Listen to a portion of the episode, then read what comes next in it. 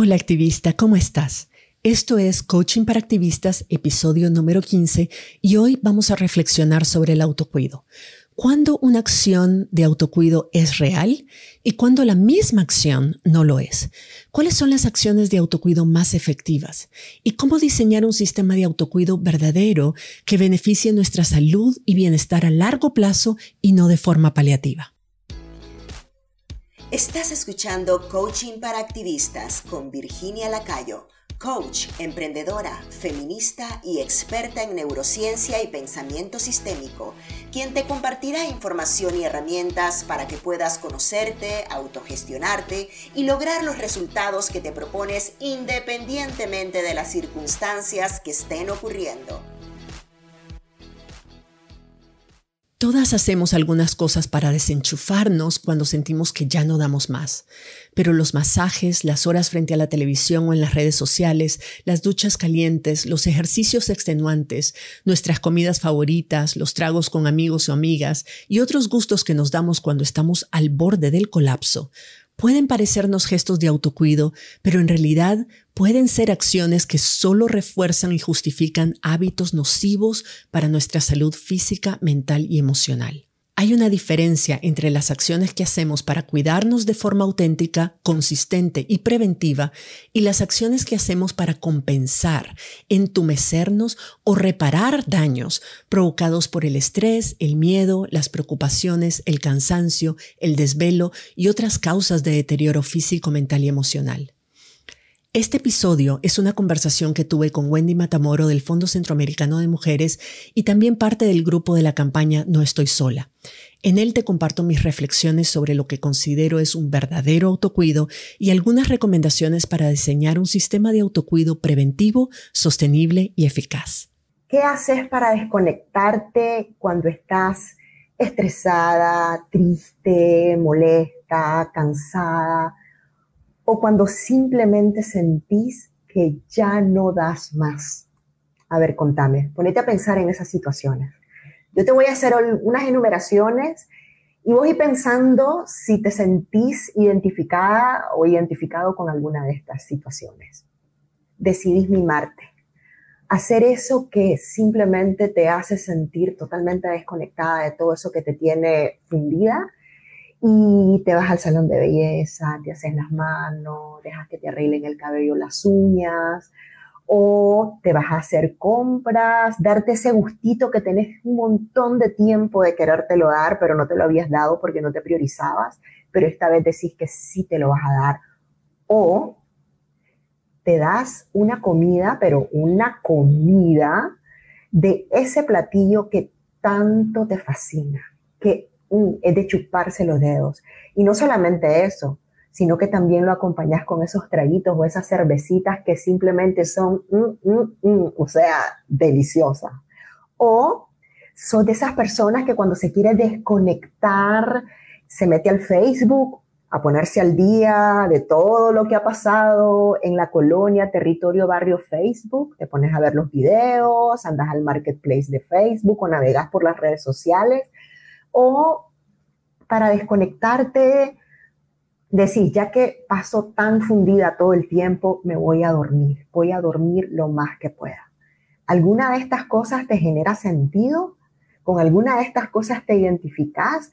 Porque las identificas o las consideras como un gesto importante para autocuidarte. A ver, vamos a ver Estoy viendo ahorita también el chat de, Facebook Live y espero sus comentarios. Pero, ¿qué tal si te digo que ninguna de estas cosas tienen que ver con el autocuido? ¿Lo habías pensado de esa manera? Pues yo te cuento que yo no lo había pensado de esa manera. Hasta, hasta cuando estaba preparando este programa con nuestra invitada especial, Virginia Lacayo. Bienvenida, Vir. Bienvenida, Virginia, nuevamente a la casa de No Estoy Sola. Gracias, Wendy. Qué lindo estar aquí. Me encanta este espacio. Qué alegre compartirlo con vos. Mira, contanos, ¿por qué todas esas cosas deliciosas, divinas, maravillosas y sensoriales que mencioné anteriormente no tienen nada que ver con el autocuido? No tienen, eso no es autocuido por una sola razón, Wendy. No tiene nada que ver con las actividades que mencionaste. Tiene que ver con la forma en que hiciste la pregunta. Okay. Porque lo que vos dijiste no es cuál de estas cosas haces como un parte de tu sistema de autocuidado. Lo que dijiste es qué haces para desconectarte, desenchufarte, jalar el cable cuando estás estresada, triste, molesta, cansada, cuando sentís que ya no das más. Todas estas actividades podrían ser y son actividades placenteras, son actividades que nos merecemos, son, son gustos que nos merecemos dar, son todo eso nos merecemos. Nos merecemos hacer cualquier cosa que nos haga sentir bien. El problema es que cuando lo hacemos en ese momento, entonces no depende de las actividades, depende de qué, qué estamos haciendo, sí, pero cuándo lo hacemos y por qué lo hacemos. Mm. Es lo que hace la diferencia, que una actividad sea un, una acción de autocuido o sea una acción de compensación, de desenchufe, de entumecimiento. Ah, espérate, espérate, espérate. Ahí va, podemos ir un poquito para atrás. Dijiste una, dos palabras claves. ¿Por qué? Y después mencionaste desenchufamiento. A ver, vámonos por esa parte de ahí. ¿Por qué el por qué es tan determinante para saber el enfoque del que le estamos dando a las cosas. Porque mira, cuando nosotros, por ejemplo, no es lo mismo que yo siento de que tuve un mal día, estoy fundida, estoy enojada, estoy frustrada, entonces mando todo el carajo, ¿verdad? Y digo, no, yo lo que voy a hacer es meterme a ver televisión, yo con eso ya no pienso y ya me desestreso, eso es lo que yo me digo, que ese es uno de mis mecanismos, y la verdad lo es, para desenchufarme. Pero ¿qué es lo que realmente está pasando? En ese momento, ver televisión hace que mi cerebro se distraiga, no resuelva los problemas, no elimine las fuentes de estrés, no elimine mis preocupaciones, simplemente estoy forzando a mi cerebro a pensar en otra cosa temporalmente. Y esa serie de televisión, o porque es más dramática que mi vida, entonces ya ahí me, ya me siento mejor porque no, no estoy en las peores condiciones que pensaba que estaba, o porque es divertido o lo que sea, esa serie de televisión, neurológicamente hablando, va a generar, va a producir la hormona del placer, dopaminas, o sea, todas las hormonas y todas las sustancias que nos hacen sentir bien temporalmente. Mm. Pero es lo mismo que, que los tragos, o sea, tomamos licor, por ejemplo, porque creemos que tomando licor vamos a sentir algo que queremos sentir o porque creemos que al tomar licor vamos a dejar de sentir algo que no queremos sentir.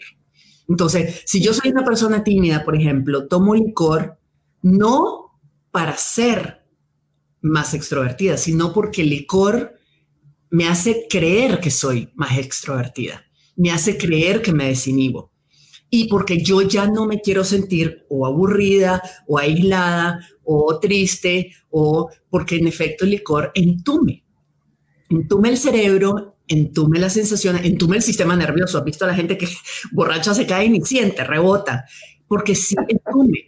Y hay muchas de las actividades que vos mencionaste que producen esa sensación de entumecimiento porque distraen a la mente y porque generan endorfinas y serotoninas y, otro, y todas esas sustancias que hacen que el cuerpo se sienta bien y se sienta feliz temporalmente. ¿Por qué no es autocuido? Porque si yo me estoy haciendo daño, si yo me agarro a golpes y después me sobo con la pomada, mm. esa sobada no es autocuido. El verdadero autocuido es no, no golpearme en primer lugar. El verdadero autocuido es evitar el daño en primer lugar. Pero si yo estoy en ese ciclo de, no, no importa que me golpee, no importa que me maltrate, porque ahí tengo una pomada mágica que cura todo. Y al otro día ya ni el morado se ve. No es autocuido. ¿Se siente bien? Sí. ¿Es necesariamente mala la pomada? No. Ponerse pomada no es malo, están ahí para eso. Si un día te caes de verdad y te golpeas accidentalmente, bendita pomada, ¿me entiendes? Pero si ese es un daño que uno podría evitar y que uno se está haciendo y después se unta la pomada para compensar el daño, entonces no podemos llamar eso autocuido realmente. Podemos llamarlo mecanismos de compensación, podemos llamarlo mecanismos de rescate, podemos llamarlo reparar el daño, pero no es, a mí, desde mi perspectiva, no es un autocuido ni sostenible ni verdadero, porque lo que hacemos, mira el riesgo, Cuando hacemos esto y lo hacemos de manera regular, nos llevamos a unos niveles de estrés y de angustia y de preocupación y de depresión y de quemarnos los cables porque nos malmatamos trabajando, porque no nos priorizamos, porque no dormimos, no comemos, o sea, nos lastimamos de esa forma por mucho tiempo después pasamos dos días durmiendo para compensar o para no pensar o para desenchufarnos o porque el cerebro se nos apaga. Llega un momento en que el cerebro se te apaga también, se desenchufa solo. Entonces, cuando hacemos eso, lo que estamos es entrenando al cerebro, entrenando nuestra mente a decir de que eso es legítimo, mm. que eso es válido. No importa que me malmate, ahí después paso dos días durmiendo. No importa que sufra así, me conecto al Facebook y con eso se me olvida. Y es una forma de decirle al cerebro que lo que está sintiendo, que el daño que me estoy haciendo, no importa, porque siempre puedo repararlo después. Muchos de los ejemplos que estabas dando mm. tienen que ver con pensamientos y emociones. Sin embargo, lo que es la industria del bienestar, porque es una industria que te venden todo, ¿verdad? Te venden aspiraciones a sentir relajación y te ponen los masajes, te ponen los productos, te ponen los ambientes, te ponen la música. Es una saturación de, de oferta vinculado con esta industria. Es para llenar primero, satisfacer cuerpo, básicamente en la mayoría de los casos. Y en segundo lugar, son de cosas que tenés que adquirir y comprar desde afuera. Y yo me pregunto con cosas que no necesariamente son de adquirir y comprar y que no únicamente tiene que ver con el cuerpo y que quisiera traerlo a la plática vinculada con el autocuido y es lo que está relacionado con la salud mental y emocional. ¿Dónde entra esto? ¿Por qué no necesariamente forma parte de la discusión y la conversación? ¿Qué pensás vos al respecto de la salud mental y emocional vinculándola con el autocuido? ¿Y cómo realmente puede ser un verdadero autocuido? Desde mi experiencia y desde lo que yo sé sobre cómo funciona la mente y la conexión entre la mente, el cuerpo, las emociones, un autocuido auténtico comienza por el manejo de la mente y las emociones. Porque el resto no significa que todo lo que hacemos por nuestro cuerpo eh, no sea importante, no sea agradable, no sea necesario, no sea totalmente válido. Pero regresamos a la pregunta, ¿por qué estamos haciendo lo que estamos haciendo? ¿Por qué me estoy dando yo el masaje? Porque necesito relajarme. ¿Por qué necesito?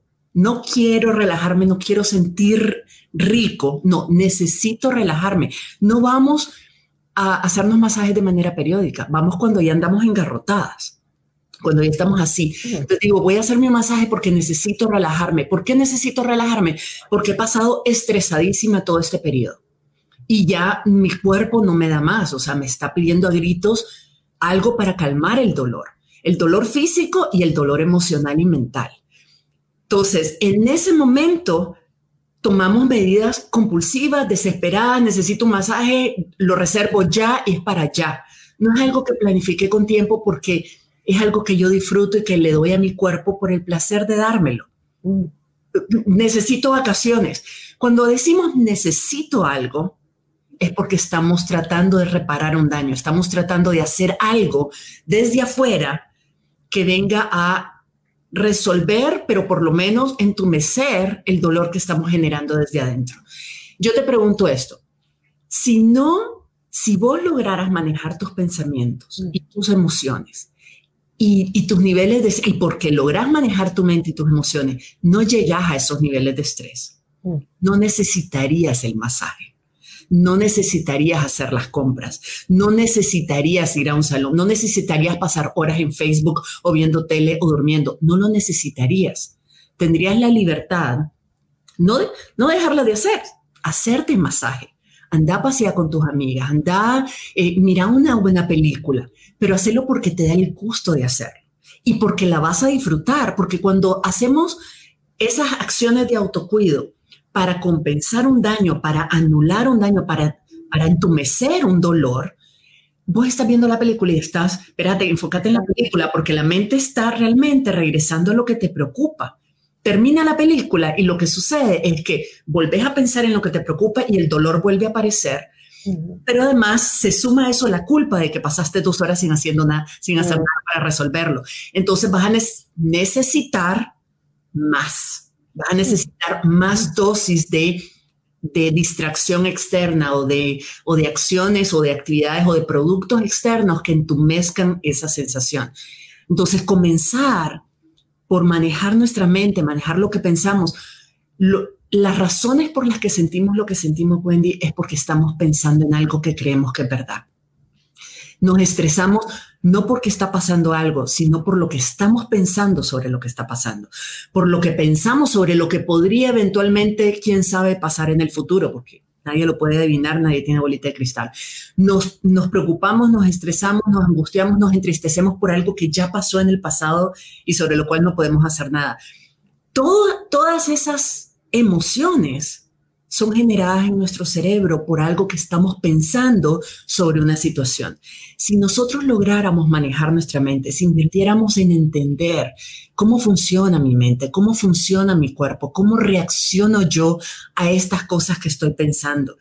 Cuando yo estoy estresada, ¿qué me hago? Trabajo en exceso, dejo de dormir, me salto comidas, etc. Eso no es autocuido.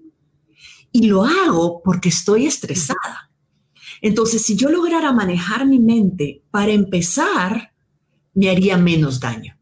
Y al hacerme menos daño, al exponerme menos a tanto daño, a tanto maltrato, necesitaría, hablo de necesidad, no de gusto, de necesidad, necesitaría menos elementos externos que me vengan a compensar el maltrato que me di, que me vengan a balancear un poquito o que simplemente me den un respiro de, tanto, de tanta emoción negativa que tengo. Vir, em, quisiera que nos detuviéramos ahí, porque en la medida que te escuchaba hablar, solo se me saltaba a la mente las creencias.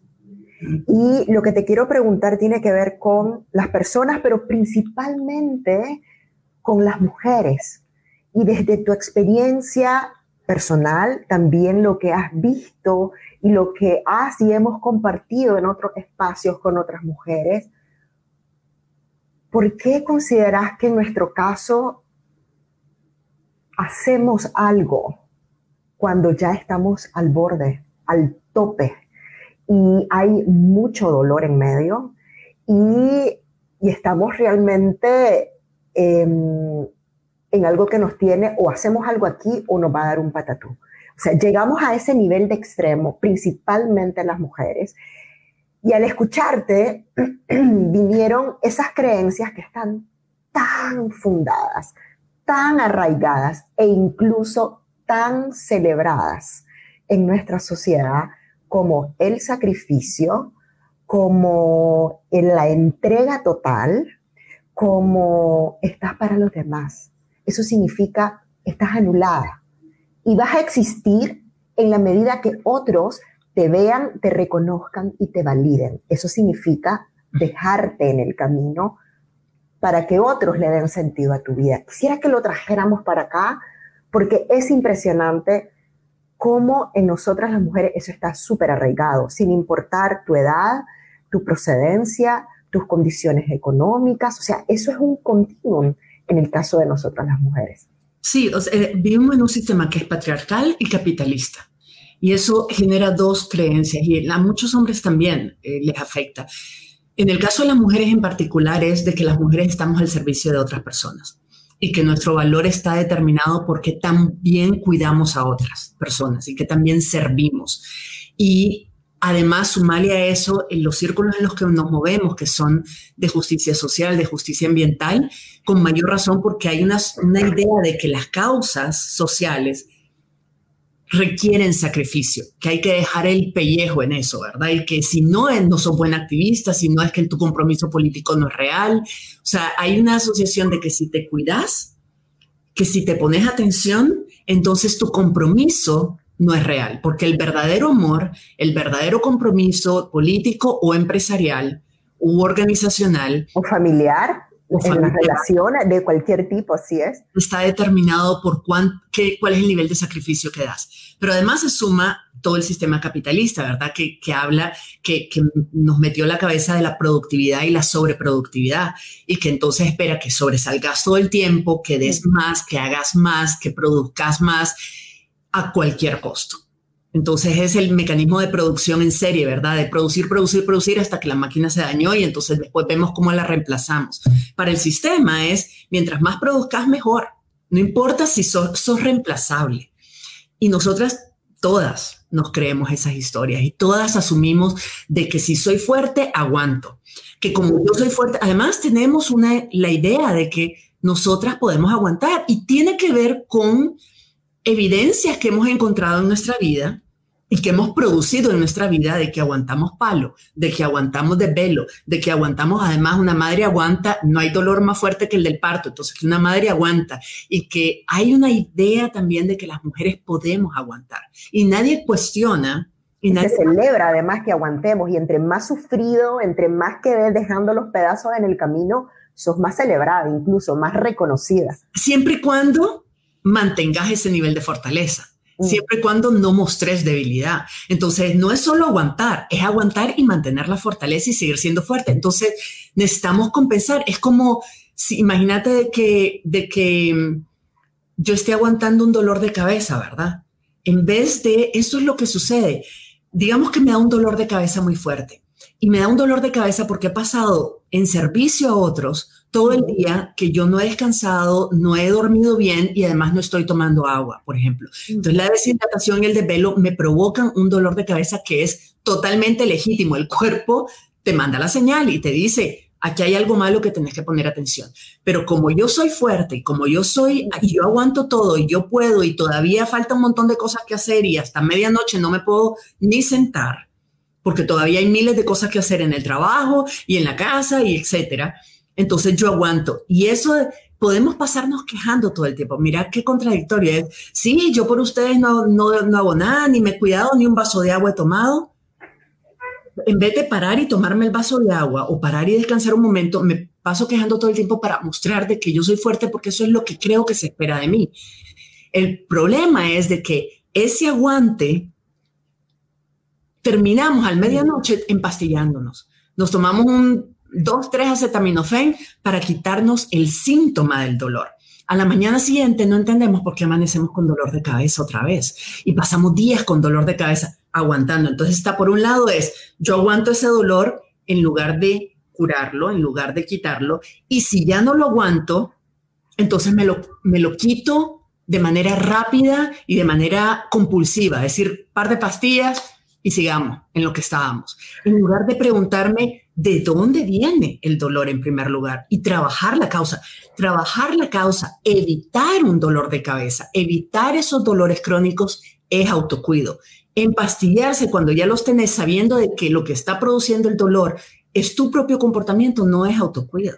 ¿Qué necesito para estar bien consistentemente? Pero esta pregunta me lleva a una pregunta que es un paso para atrás. Para yo poder contestar esta pregunta, yo necesito conocerme, yo necesito saber. Entonces, ¿qué preguntas podemos empezarnos a hacer para ir quitándole las capas a la cebolla y poder ir al fondo y poder primero darme cuenta qué es lo que yo realmente necesito para estar bien? Uno, poder entender por qué estoy haciendo lo que estoy haciendo y cómo lo estoy haciendo. Mira, solo porque no quiero, o sea, yo por lo menos como coach trato de hacer las cosas lo más simple posible para la gente, porque si no siento como, ah, bueno, primero tengo que sacar la maestría en mí misma, ¿verdad? Y entenderme bien y hasta entonces me empiezo a cuidar. Y las cosas se van aprendiendo haciendo, aprendiendo en el camino, y vamos en ensayo de error. Puedes empezar con algo tan simple como observarte hoy y decir, ¿cómo me siento hoy? ¿Cómo he pasado el día de hoy? Y luego pensar, ¿qué he hecho el día de hoy?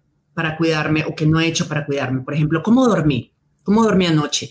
He tomado agua hoy, hice alguna actividad física, me moví, me levanté mi asiento y caminé en el, en el cuarto, me entendés varias veces. Por último, es preguntarte qué estoy haciendo que en general creo que podría beneficiarme, qué hice hoy. Si me siento bien, preguntarme también, qué pasó hoy, qué he hecho hoy, qué he pensado hoy, qué he sentido hoy qué he hecho hoy que me permiten sentirme así de bien. ¿Cómo puedo hacer esto consistente? ¿Cómo puedo repetirlo varias veces? E ir como observándose con curiosidad, sin juicio, sino decir, ajá, que, fíjate que hoy me sentí mejor que ayer. Ah, pero es que anoche dormí bien. Hoy me, me, me, dediqué, ya ni siquiera hablemos de meditar o tal vez hacerse coaching, que para mí es lo que yo hago, es lo que a mí me funciona mejor que nada en el mundo. Yo empiezo por mi salud mental, eso me produce una salud emocional y de ahí el resto cae por su propio peso, porque empiezo a quererme, empiezo a apreciarme, empiezo a amarme más y desde el amor uno se cuida naturalmente, porque uno cuida a quien ama. Convertirnos en observadoras y observadores de nosotros mismos sin juicio, ¿verdad? Sin esa crítica, sin esa condena, simplemente verlo con esa curiosidad que podría tener una niña o un niño cuando está viendo por primera vez un globo rojo. O sea, o como que estuvieras tratando de entender a una persona que te, te llama la atención y te intriga y decir, pero ¿por qué hace eso? ¿Y qué está pensando? ¿Y qué está sintiendo? Y mira, qué raro, cada vez que siente así reacciona de esta manera. Y, por ejemplo, si yo tengo momentos en que necesito, yo digo, necesito azúcar, mi cuerpo me está, el cuerpo no te puede pedir azúcar porque es tóxica, el cuerpo no te va a pedir algo que no le haga, que no le haga bien. El cuerpo no la pide, pero la mente la pide. Porque el azúcar es una droga para la mente que se siente bien, te dispara la endorfinas entonces es, la sensación de bienestar, como el alcohol, te dispara las endorfinas, sensación de bienestar. Entonces el cerebro dice, yo quiero más de eso que me diste la vez pasada, de eso quiero. Entonces uno se mete el cuento en la cabeza de que es que necesito algo dulce, necesito comer algo dulce. Yo cuántas veces no dije y oí eso. y entonces en vez de, de, tratarme mal y qué barbaridad, y por eso estás como estás y todo eso, decir, si me lo voy a comer, me lo comí. Y si me lo comí, ya me lo comí. Pero en ese momento a lo mejor parar y decir, ok, qué interesante, yo por qué dije que necesitaba azúcar. Si, si no es cierto que el cuerpo necesita azúcar, el cuerpo no necesita ver televisión, el cuerpo no necesita alcohol. Si yo, o el cigarro, o lo que sea, si yo me dije eso, ¿qué era realmente lo que estaba pensando? ¿Qué era lo que creí que iba a sentir? Cuando hiciera eso? ¿O qué creí que iba a dejar de sentir, que es más mm. probable cuando hiciera eso? Ah, es que voy a, estoy comiendo porque estoy aburrida, estoy viendo tele porque estoy estresada, estoy preocupada y no quiero pensar. Cuando hacemos algo porque queremos dejar algo, dejar de pensar o sentir algo, esa actividad no nos va a generar un bienestar consistente porque es paliativa, es una actividad que yo hago compulsivamente en el momento para anestesiarme. Pero la misma actividad, si yo digo, no, yo estoy haciendo esto porque me hace sentir bien. Y a lo mejor la actividad no es tan placentera. A no, no, no todas las personas nos gusta hacer ejercicio, pero algunas lo hacemos, o por lo menos buscamos cómo ponernos activa, porque yo sé que después que lo hice, me siento en la gloria, mi cuerpo se siente en la gloria. Entonces, estoy haciendo cosas, este es un autocuido, digo, yo hago cosas que mi mente, mi cuerpo, mi alma, mi corazón se va, va a agradecerme. Y esta es una pregunta que te puedes hacer, decir, ¿me voy a agradecer yo esto después? Quería... Nunca cuando actuamos no por autocuido, sino de manera compulsiva para evitar una emoción, agradecemos la actividad. ¿Cómo podemos desarrollar una estrategia de autocuido que realmente nos cuide? Eh, pues lo que estábamos hablando es, observarnos para entender, observarnos como, como observaríamos a una, a, nuestras hijas o a nuestros hijos o a una persona que nos intriga, sabes, con curiosidad decir, fíjate que he notado, o a una buena amiga. nosotras con las amigas detectamos cosas y decir, mira, yo he visto que vos cada vez que tal, haces tal cosa. Cada vez que pasa esto, este es tu, por aquí va vos, estas son tus reacciones típicas. Y lo decimos sin juzgar necesariamente, le decimos como observación. Fíjate que he notado esto. Y eso le da elementos a la amiga para decidir si quiere seguir reaccionando así o no. Entonces, nosotras cuando nos decimos eso, decimos, yo he notado que cada vez que estoy aburrida, me voy directo a la refri. verdad Ahora ya no saco nada de la refri, pero todavía tengo la maña de abrirla, Porque por puro maña.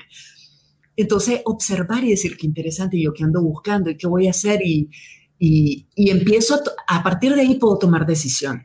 Yo he notado, pero de manera muy consistente, yo ya sé que eso es regla, que si yo no duermo, no funciono bien. Entonces, si yo no duermo, lo que hago el día siguiente es ver qué puedo hacer para ayudarme a manejar el día que yo ya sé que va a ser más retador para mí. Pero también esa noche me acuesto más temprano para recuperar el balance. Entonces, un sistema de autocuido efectivo es un sistema que parte, primero, que es planificado. Hago las cosas con tiempo, las estoy planificando. Me doy el gusto que me doy, me puedo hacer los masajes, puedo comer, puedo correr, puedo ir a fiestar con las amigas. Todo lo que vos dijiste al inicio lo puedo hacer. No es lo mismo que yo lo planifique, yo diga, lo voy a hacer porque es parte de los gustos que yo me doy de manera consistente y que eso me permite sentir balancear, no estoy todo el tiempo trabajando, me estoy dando gustos. No lo estoy haciendo de manera compulsiva, lo estoy haciendo planificada y cuando lo estoy haciendo lo estoy disfrutando.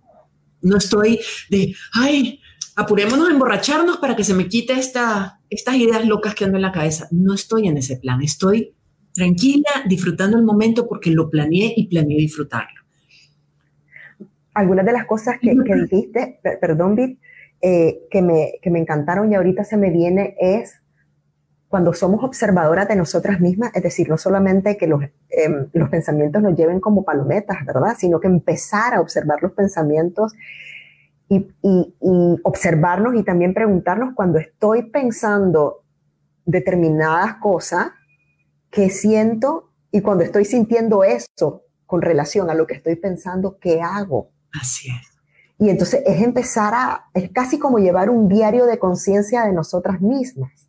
Y es realmente increíble porque nos va dando pistas. Es como ir dejando granitos de pistas para ir hilando. Generalmente cuando me siento así es porque tal vez estoy pensando este tipo de cosas y cuando estoy pensando eso y estoy sintiendo eso, me da por hacer tal cosa que yo podría llegar a pensar que lo hago porque me sienta bien, pero es quizás porque estoy tratando de compensar, desconectarme, entunecerme, no queriendo ver algo que me está lastimando, por ejemplo.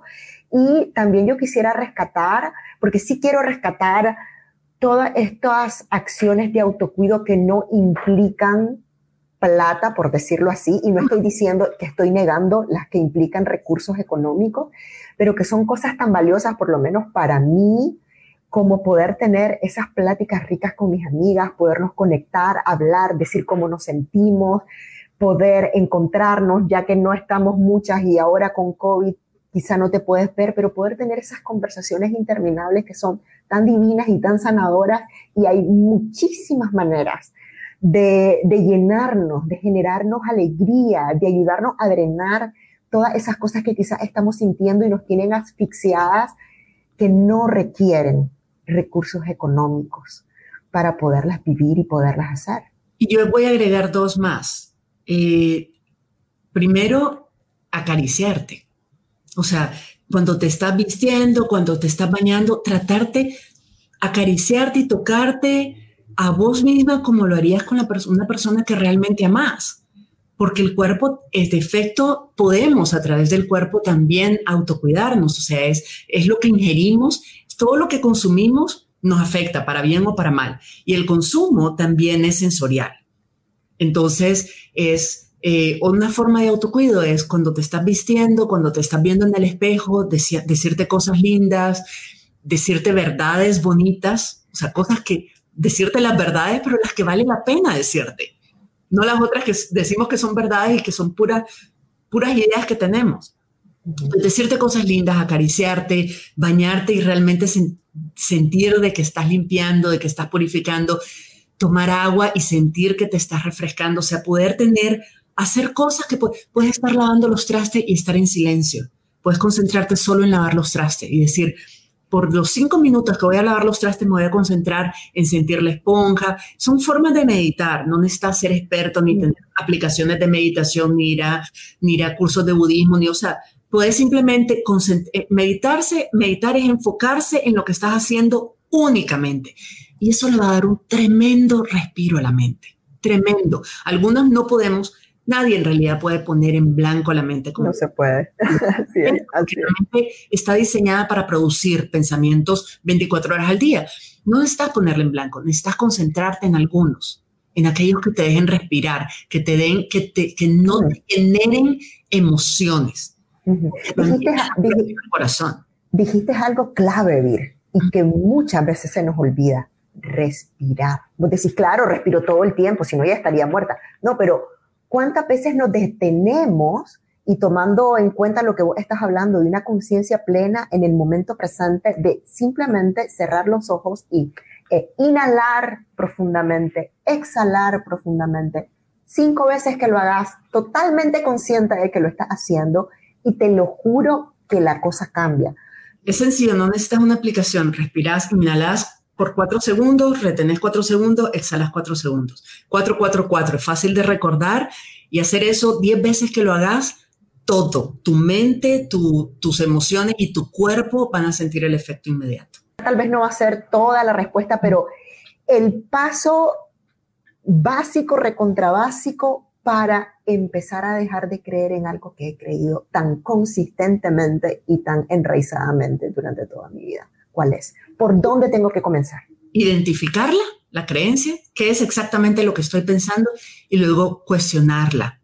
En el momento en que vos te cuestionas y le decís, pero si eso no es verdad, vos por qué estás tan obsesionada creyéndolo y lo volvés a decir otra, y viene otra vez con esa creencia, pero no habíamos aclarado que eso no era verdad.